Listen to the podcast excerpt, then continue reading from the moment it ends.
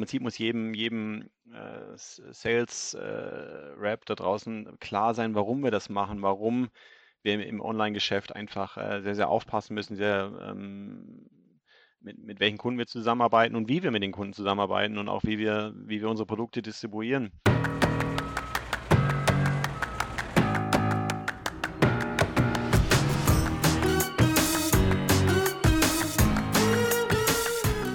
Hallo und willkommen zum Amazon Dorf Talk von und mit Christian Otto Kelm. Moin, moin. Und mit mir Nils Seebach. Ich freue mich sehr, dass ihr wieder dabei seid. Ähm, wie ihr wisst, haben wir jetzt mehrere Gäste eingeladen, die ähm, deutlich mehr Fachwissen haben als wir.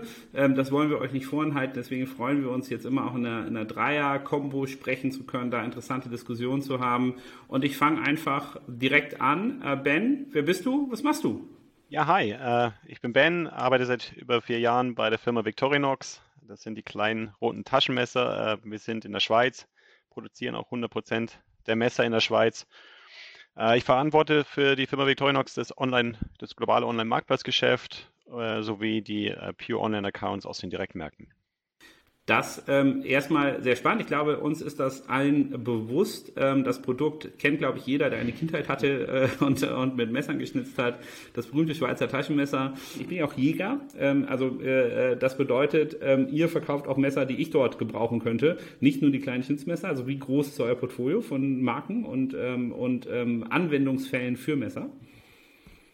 Wir haben fünf Kategorien. Einmal die bekannten roten Taschenmesser, dann haben wir Haushaltsmesser. Dann haben wir Gepäck, Uhren und Parfüm. Und dann ähm, haben wir auch noch den, den Brand Wenger, ähm, äh, der unter uns läuft. Äh, Wenger ist wahrscheinlich bekannt, eher bekannt aus dem Gepäckbereich, gerade so Laptop-Taschen, ähm, Carry-ons, äh, Trolleys. Hatten früher auch eine eigene Messermanufaktur, die wurde aber integriert in die äh, Firma Victorinox mittlerweile. Cool. Was ist der zusammenhängende, ähm, die zusammenhängende Idee hinter Messern, Gepäck ähm, und den Produktgruppen, die du gerade aufgelistet hast? Ist das eher Parfüm. Mischkonzern, Parfüm? Also passt das alles zusammen oder ist es tatsächlich Flughafenshop? So würde ich es dir anhören. Genau, also äh, klar, unser, unser Kerngeschäft ist natürlich, sind natürlich die Messer, auch mit der, mit der Manufaktur in, in der Schweiz. Äh, wir sind in Europa der größte äh, Messerproduzent. Wir produzieren ungefähr 120.000 Messer am Tag, also Taschenmesser und Haushaltsmesser zusammen. Ja, man glaubt es gar nicht. Ähm, das Thema Gepäck äh, und die anderen Kategorien kamen eher dazu durch die Übernahme von, von der Firma Wenger. So hat okay, das also das war sozusagen das eine Akquisition, die artverwandt war und dann eine zweite Geschäftssparte aufgemacht hat. Ähm, genau. Super, erstmal danke für diese ähm, erste kleine Einführung. Wir wollen uns natürlich, ähm, äh, wie man aus dem Amazon Dorf Talk kennt, über Marktplatzgeschäft unterhalten. Deswegen ähm, over zu Christian. Ja, die wichtigste Frage ist doch erstmal äh, Global E-Commerce von wie vielen Marktplätzen und wie vielen Kunden sprechen wir denn da, die du quasi in Schirmherrschaft verantwortest? Sehr, sehr gute Frage. Also natürlich ist unser ein großer Fokus bei uns im Unternehmen auf, auf Amazon äh, global. Ähm, in, im, im, westlichen Bereich, äh, in, in, APEC Region ist natürlich äh, Alibaba, also Tmall äh, und JD, die, die dominierenden Plattformen, äh, mit denen wir uns beschäftigen. Und dann gibt es natürlich je nach Region lokale ähm, Marktplätze und, und, und Online-Accounts. Äh, Walmart zum Beispiel ist ein großes Thema in den USA gerade aktuell mit zusammen mit Target, ähm, die wir äh, gerade intensiv uns mit beschäftigen ähm, und in, in, Europa natürlich die, die bekannten Player. Ja, aber jetzt erzählt doch jeder, Amazon ist doch das, das Wichtigste, die, die heilige Kuh. Äh, äh also A, warum interessieren einen da jetzt noch andere Sachen? Und B, mal ganz ehrlich, unter uns, wie wichtig ist denn Amazon? Weil ich höre es immer, je as bigger as possible, ja, äh, wenn die Brand immer größer wird, nimmt der Fokus Amazon ja eigentlich exponentiell ab. Ist das so? Also klar, Amazon ist ein, ist ein großer Kunde bei uns im Sortiment äh, oder im, im Portfolio, muss ich sagen, aber es ist jetzt äh, auch nicht, wir haben jetzt auch nicht all eggs in one basket. Also das ist für uns sehr, sehr wichtig, hier auch äh, eine gewisse, uns vor einer gewissen Abhängigkeit äh, zu bewahren und darum sind für uns äh, andere Marktplätze von großer Relevanz und werden auch immer wichtiger.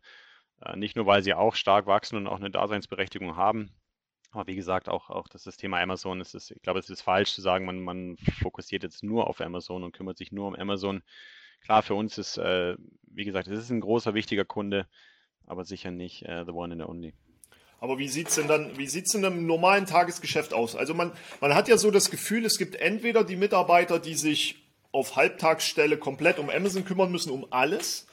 Ähm, und dann gibt es die Leute, wie, wie bei dir ja auch, die in der globalen Verantwortung stehen und Amazon ist einer der Parts. Aber nehmen wir mal so eine Woche, fünf Tage, weiß nicht, vielleicht 40 Stunden, weiß die Schweiz neutral, eher mit oder ohne Pause, mehr oder weniger. Was, was würdest du sagen? Wie viel, wie viel äh, verbringst du selber wirklich mit, dem, äh, mit den Berührungspunkten Amazon? Also jetzt aktuell ist es bei mir sicher ein größerer Fokus auf Amazon, weil wir hier mehr und mehr Richtung globale Account-Struktur äh, gehen. Wir versuchen, ähm, also wir sind weltweit eigentlich mit allen Ländergesellschaften global, lokal in diesen Ländern mit Amazon unterwegs, haben lokale Verträge mit Amazon und hier gilt es jetzt im Prinzip darum, äh, das Geschäft äh, zu, zu, harmonisieren, ähm, zu alleinen, abzusprechen, dass wir hier im Prinzip auch als, als, als eine Company äh, ausgehen. Also ein großes Thema ist natürlich das ganze Thema Sortimentsstrategie, das Thema ähm, ähm, Pricing ähm, global muss man im Griff haben. Klar, die Cross-Border-Aktivitäten nehmen immer mehr zu global. Das hängt damit zusammen, dass ich einfach früher äh, vielleicht für ein Paket äh, drei Wochen warten musste, bis es in Amerika ankam und 20 Dollar bezahlt habe. Und heute geht das innerhalb von zwei Tagen und ich zahle noch einen, einen Bruchteil von diesen 20 Dollar. Und darum ist das ein, ein großes Thema. Und wir sehen auch, dass Amazon ihr Geschäft immer mehr zentralisiert. Sie, sie bauen ein, oder haben ein großes Team mittlerweile, ein globales Sourcing-Team in, in Seattle sitzen. Und, und das sind Themen, mit denen wir uns äh, natürlich intensiv beschäftigen auf, auf strategischer Ebene. Und, und wie du sagst, und dann gibt es äh, natürlich die, die operative Ebene, äh, angefangen bei, bei, bei der Verarbeitung der Aufträge der POs bis hin Chargeback-Management, äh, Contentpflege, Sortimentsgestaltung, äh, Reporting. Genau, das ist dann die andere Ebene, die, die natürlich äh, in Daily Tasks, da in, Daily Operations mit drin sind.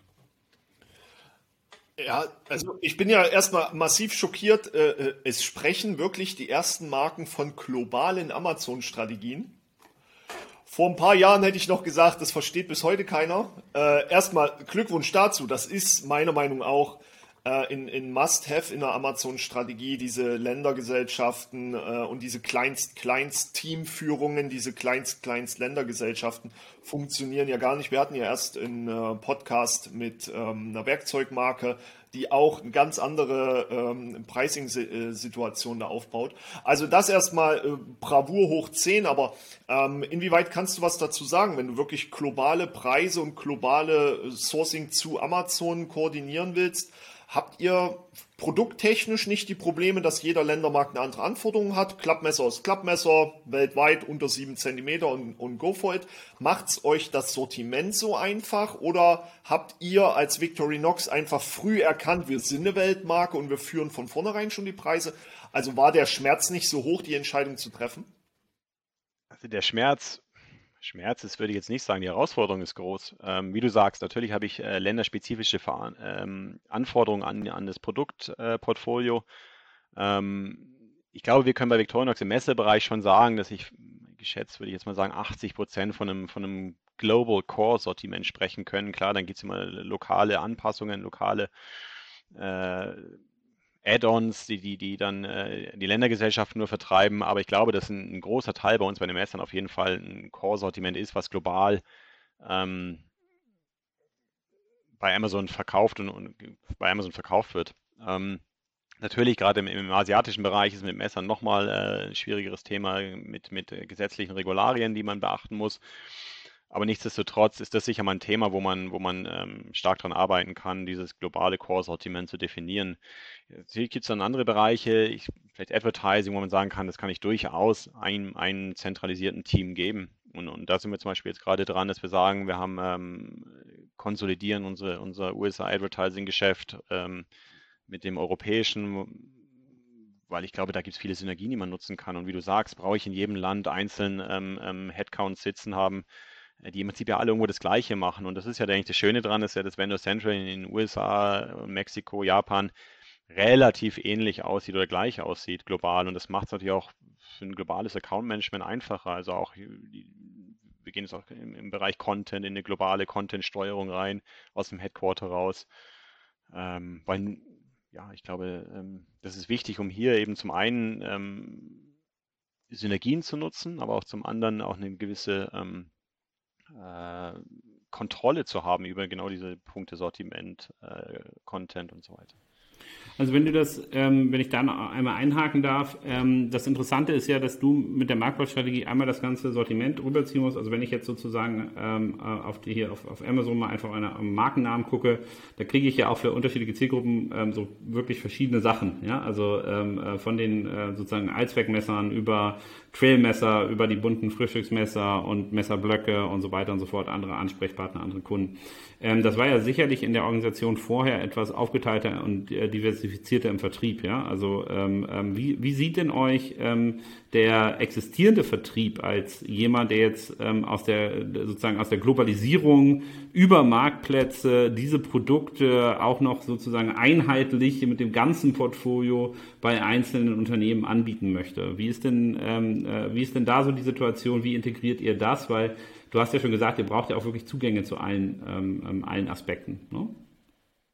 Genau, das ist eine sehr gute Frage, Nils. Wir waren tatsächlich bis vor drei Jahren in so einer Art Silo-Struktur unterwegs, dass wir quasi für jeden einzelnen Produktbereich, sei es für Gepäck, für Messer, einen eigenen Vertrieb hatten, einen eigenen Marketing, eigene ähm, Finance ungefähr. Das waren eigentlich überspitzt gesagt fast autarke Gesellschaften und man hat das in eine funktionale ähm, Organisation umgewandelt vor, vor drei Jahren.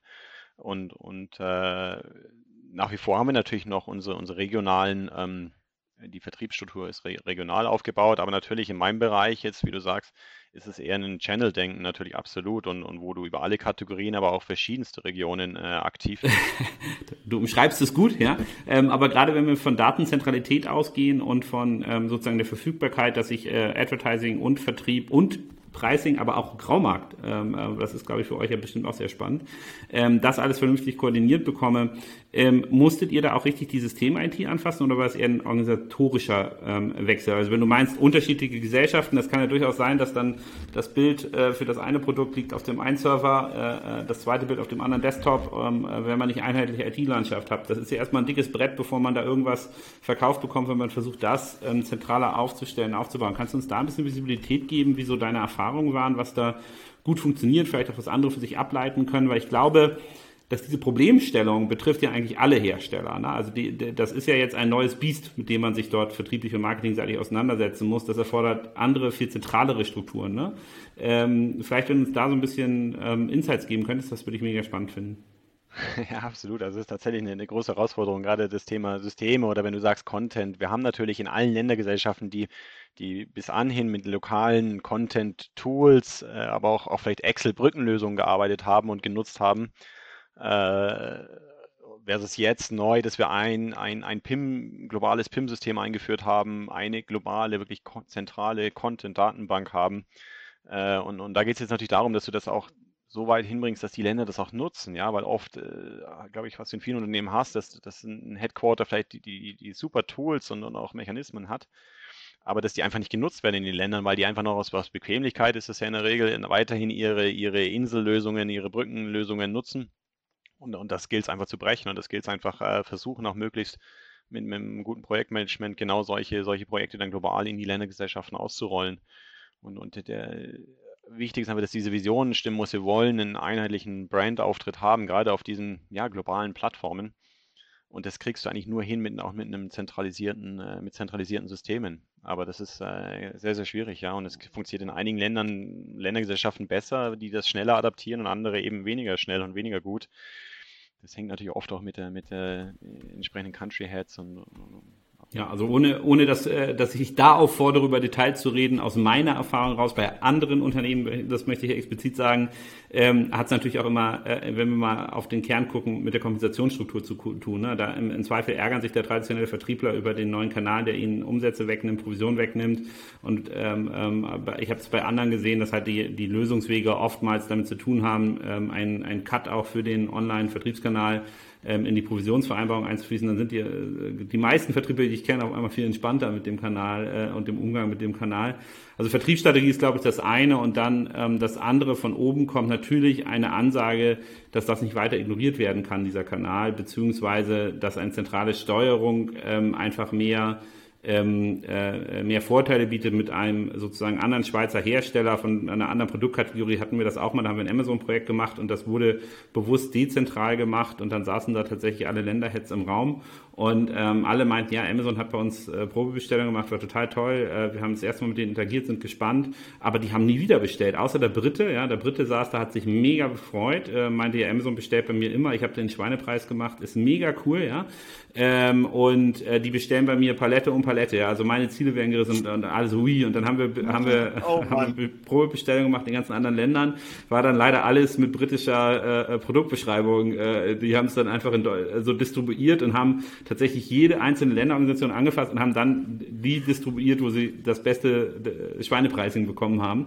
Und äh, das ist immer so mein Hinweis ähm, für, für Hersteller, Vertriebsorganisationen, äh, dass ähm, sozusagen äh, äh, mit, mit Amazon regional zu verhandeln, ist so ein bisschen äh, wie ein Knife to Gunfight. Ne? Also es ist so, es ist nicht Waffengleichheit. Deswegen glaube ich ein, ein ganz wichtiges Absolut. Beispiel. Aber du meinst, bei euch habt ihr das wahrscheinlich auch mit der einen oder anderen äh, äh Gesprächsfindung, ähm, ähm, aber gut, gut aufgestellt, so dass du diesem, diesem sozusagen zentralen Argument auch zentrale Gegenargumente liefern kannst? Ja, absolut. Also ich meine, auch das ist, äh, es braucht zwei Seiten. Es braucht einmal von oben dieses Top-Down, eine klare Kommunikation, wo wollen wir hin, was wollen wir eigentlich, aber auch von, von, von meiner Seite aus viel, viel Education und viel Aufklärung, ja auch intern Lobbyismus betreiben, ja, warum tun wir denn das und den Leuten das auch erklären. Äh, also ich glaube, im Prinzip muss jedem, jedem äh, Sales-Rap äh, da draußen klar sein, warum wir das machen, warum wir im Online-Geschäft einfach äh, sehr, sehr aufpassen müssen, sehr ähm, mit, mit welchen Kunden wir zusammenarbeiten und wie wir mit den Kunden zusammenarbeiten und auch wie wir, wie wir unsere Produkte distribuieren. Ähm, denn das ist genau das, was du gerade gesagt hast. Äh, heutzutage die, die, die, gerade Amazon Sourcing, äh, wie soll ich sagen, Tools sind eingestellt, sie kaufen da, wo sie den besten Preis kriegen.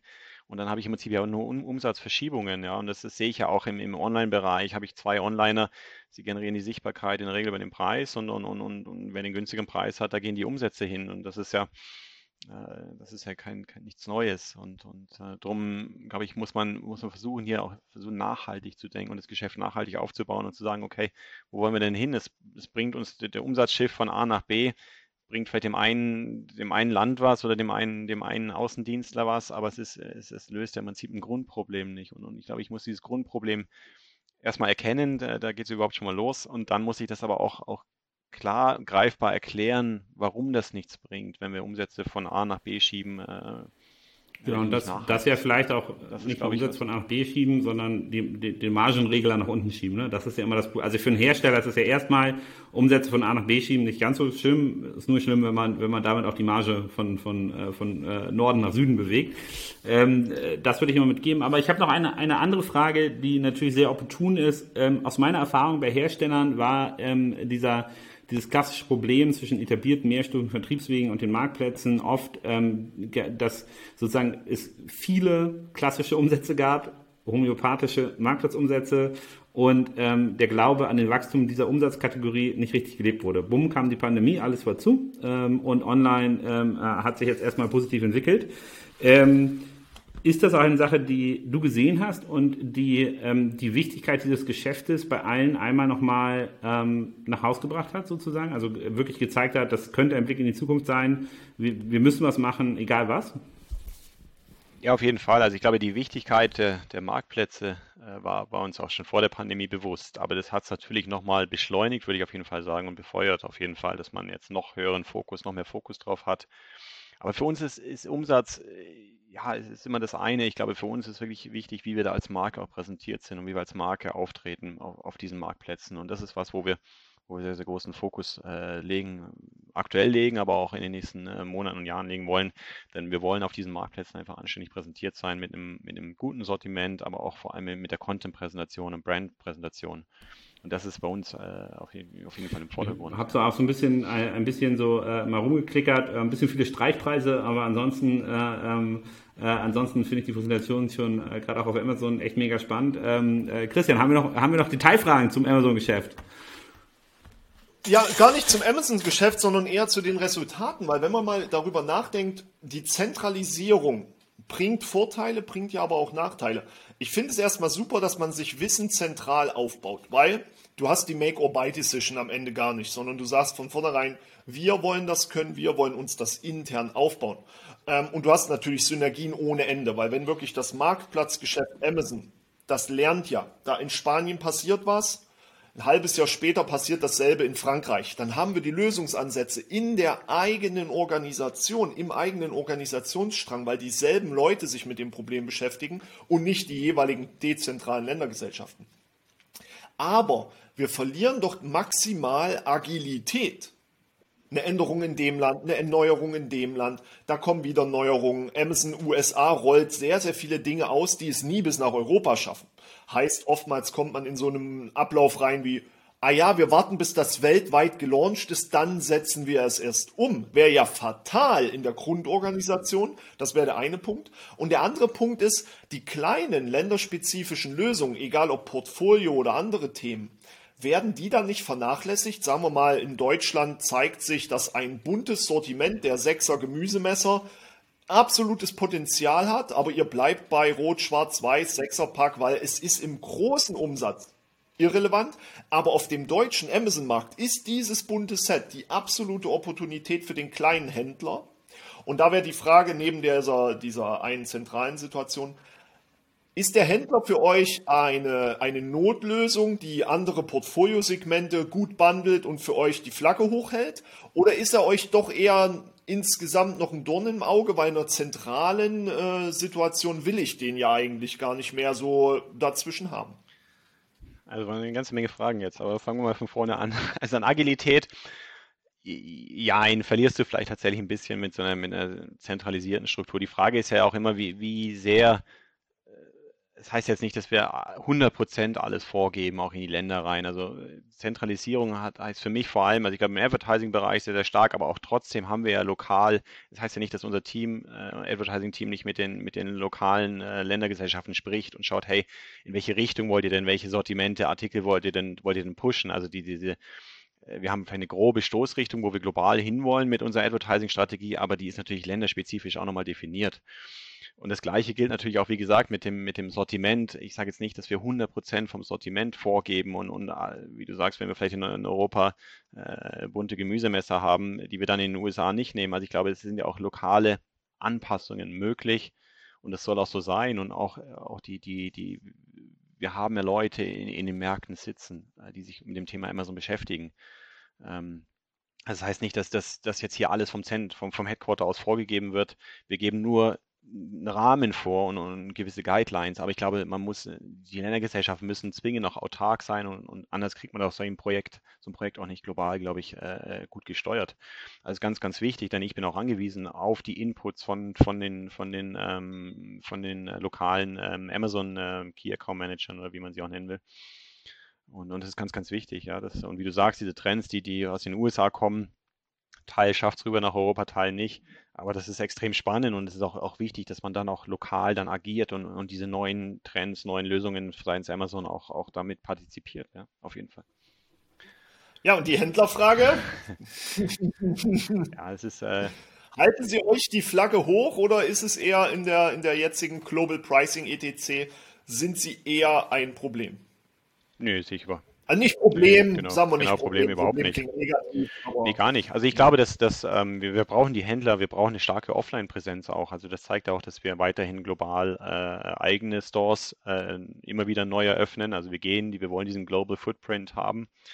Ähm, und auch das Gleiche ist bei den Händlern, ja. Also wenn diese Händler in, in, in den Großstädten, in Hamburg, in Düsseldorf, ich, ich brauche in, den, in den großen Einkaufsstraßen, brauche ich eine, eine gute Händlerstruktur, die diesen Brand auch präsentieren, die die Schaufenster ähm, entsprechend äh, mit unseren Produkten. Jetzt muss ich ketzer, ketzerisch sagen, ihr braucht die vielleicht, aber ob der Kunde die braucht, das ist die Frage. Aber okay, I'll, I'll skip that. Aber wo der Kunde, ja, also ich, möchte, also ich, ich glaube schon, die ben, werden immer eine Relevanz haben und, und das ist für uns. Ben, den Nils kannst du ganz einfach auskontern.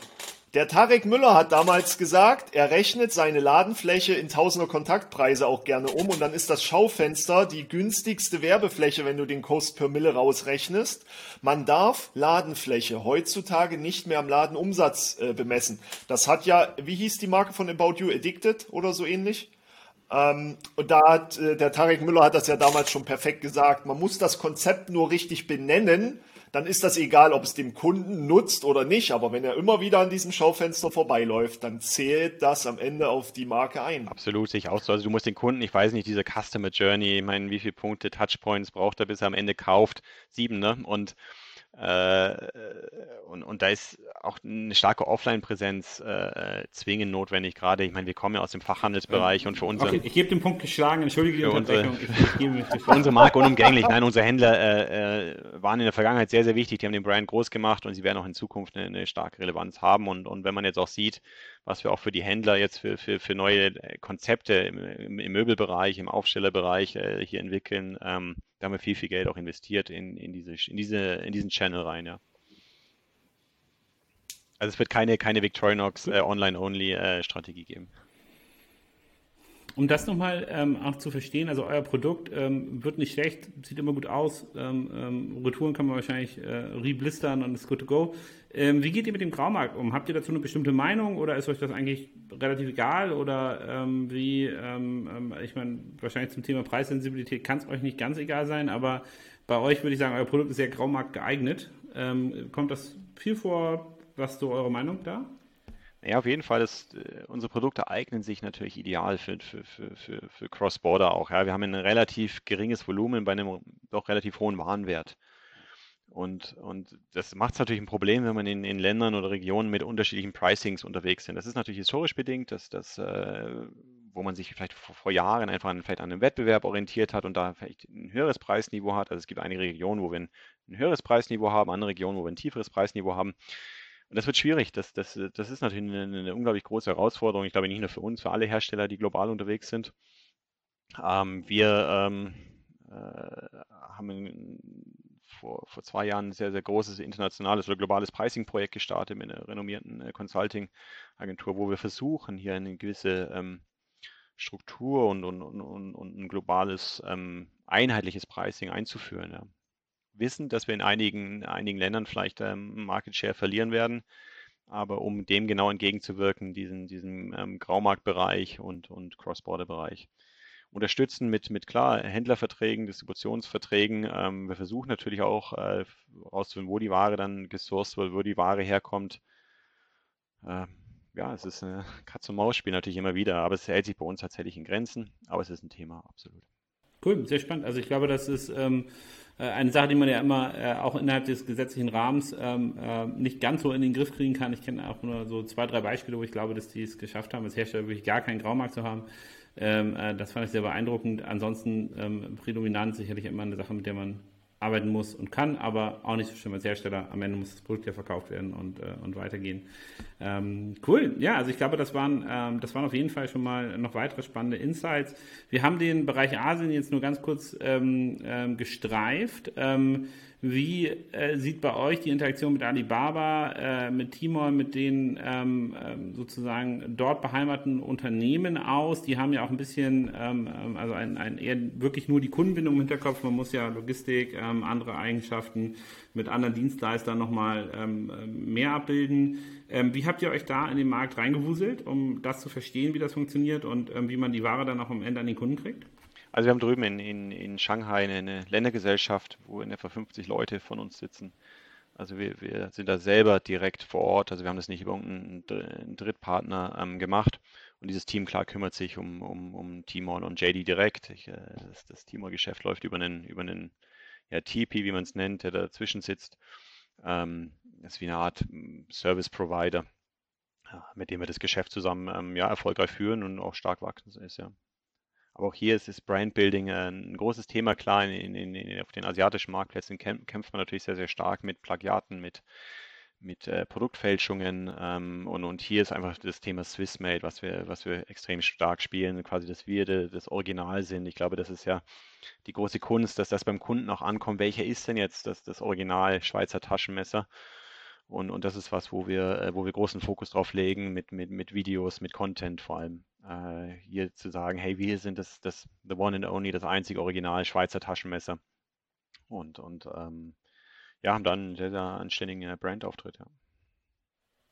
Okay, spannend. Also, ähm, glaube ich, auch ein, ein, eine äh, interessante Sache. Ist, ist eure Brand dort auch bekannt? Also, welche Rolle spielt Marketing versus sozusagen einfach nur eine Kaufanregung zu liefern, was, also sagt den Chinesen die Schweizer Armee etwas? Ich glaube schon, also natürlich nicht allen, nicht allen Chinesen, aber natürlich die, die, die Chinesen, die vielleicht auch schon mal die, um die Welt gereist sind und, und vielleicht sogar auch schon mal in der Schweiz waren. Und das sind natürlich unsere, unsere Kundengruppen. Ähm, äh, Brandbuilding, du weißt selber, wie, wie schwer und, und auch kosten, kostenintensiv das ist, äh, ein Brand aufzubauen in einem fremden Land, völlig fremde Sprache, fremde, äh, fremde Gewohnheiten. Ähm, ist mir bekannt, klar, es geht immer mehr. Ähm, aber ich glaube, die Chinesen, die, die schon mal in die Schweiz besucht haben, kennen, kennen unseren Brand und das sehen wir natürlich auch äh, hier, dass wir natürlich äh, gerade in der Schweiz ein sehr, sehr starkes, ein sehr, sehr starkes Kundensegment ist, die, der Tourismus aus, aus dem asiatischen äh, Raum. Ja, ich äh, bin öfter in Luzern ähm, und sehe da auch die, äh, die, die Busse neben der einen oder anderen äh, Rolex oder Petit Philippe, äh, Patek Philippe äh, äh, wandert auch das eine oder andere Produkt von euch wahrscheinlich in die, äh, in die äh, 10 Minuten Shopping Spray, die da ähm, so stattfindet.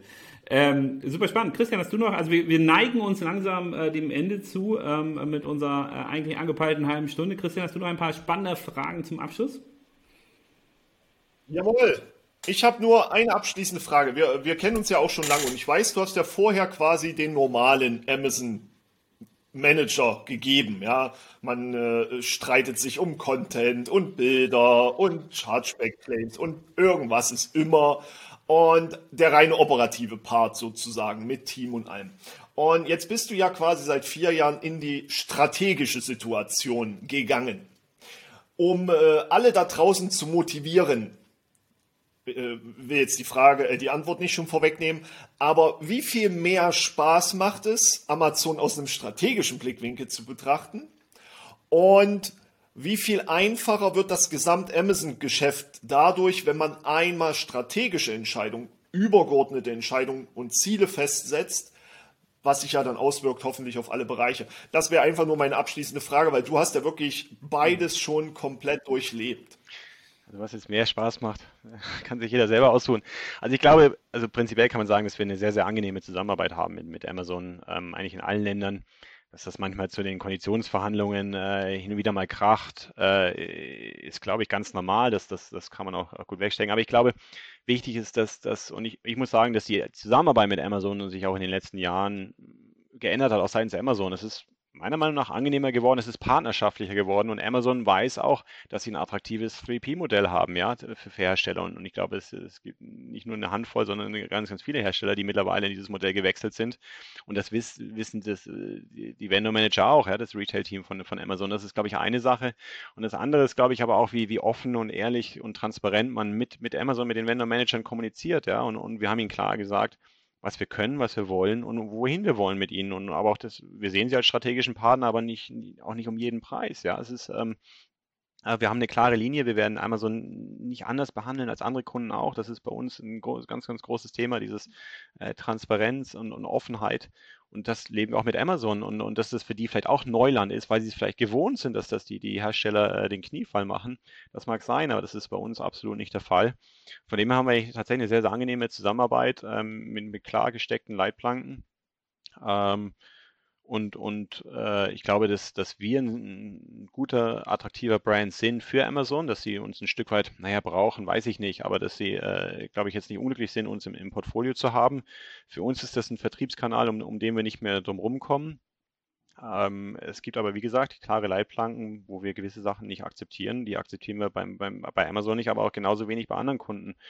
Und, und ich glaube, wir, wir arbeiten daran, dass wir äh, mehr und mehr Richtung Premium-Marke gehen wollen. Wir arbeiten intensiv an unserem ähm, Channel-Management, um natürlich, wie du sagst, jetzt was du vorhin ganz kurz angesprochen, Streichpreise. Ich meine, die, die Preishoheit liegt natürlich in, in, in, den Händen der Händler, da nehmen wir keinerlei Einfluss drauf. Und, und, aber es geht natürlich darum, dass wir natürlich eine gewisse ähm, äh, als Premium-Brand wahrgenommen werden wollen.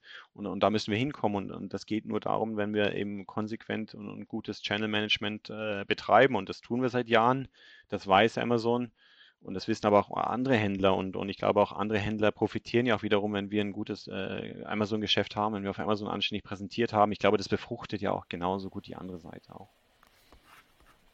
Ich glaube, das ist ein, äh, ein, ein, gutes äh, Schlusswort in Richtung der möglichen Zusammenarbeit, ähm, wie man da miteinander arbeiten kann, was man machen kann. Ähm, ich bedanke mich erstmal, äh, bevor natürlich das letzte Wort immer wieder dem Gast äh, gebührt, ähm, bedanke ich mich erstmal ähm, für die spannenden Insights, ähm, wünsche dir weiterhin viel Spaß dabei. Ich glaube, eine ganz herausfordernde, spannende Sache aus der Organisation hinaus, also eine zentrale Vertriebs- und Marketingorganisation zu bauen für das Thema Marktplatz, sicherlich immer eine Herausforderung. Aber wie wir alle wissen, durch die Pandemie getrieben, durch äh, unser alltägliches Leben getrieben, ähm, ist der digitale Marktplatzbereich auch äh, für den Endkonsumenten echt mega relevant und spannend. Ich wünsche dir weiterhin viel Spaß ähm, ähm, und, und viel Glück ähm, auch dabei. Christian, auch noch letzte Worte? Ja, für mich wäre es diesmal äh, ganz gemein, wenn man Victorinox da hat. Ja, was ist die am meisten überbewertete oder die unnützeste Funktion eines Taschenmessers? Ja, ich habe immer da an dieser einen Säge ist irgendwas, was angeblich eine Pfeile ist, ja. Benutzen wir es alles falsch? Ist das für die Fingernägel oder ist das also überhaupt meinem, eine bei Pfeile? Bei, meinem Research habe ich übrigens Aber erst mal, äh, festgestellt, danke, das meiste danke. Produktbild, das immer noch als Sonderfunktion gezeigt wird, ist die Weinflasche öffnen. Da fand ich sehr spannend. Der Korkenzieher, ist das tatsächlich noch die meist echt? Ich glaube, wenn du unterwegs bist in den Bergen, wie, und wir Schweizer sind viel in den Bergen bekannterweise, ja, hast du das dabei. Äh, ich würde mache heute meine Weinflasche mit unserem Weinmaster auf, was wirklich wahrscheinlich das, das beste, ähm, wie sagt man, äh, Korkenzieher ist, der, der je entwickelt worden ist von irgendeiner Firma. Aber ähm, es geht auch tatsächlich noch mit dem, mit dem Korkenzieher, der dran ist. Super. Ähm, dann erstmal vielen, vielen Dank für das Gespräch. Das hat mich sehr gefreut. Und äh, beste Grüße in die Schweiz. Ja, vielen Dank euch beiden. Hat Spaß gemacht. Danke.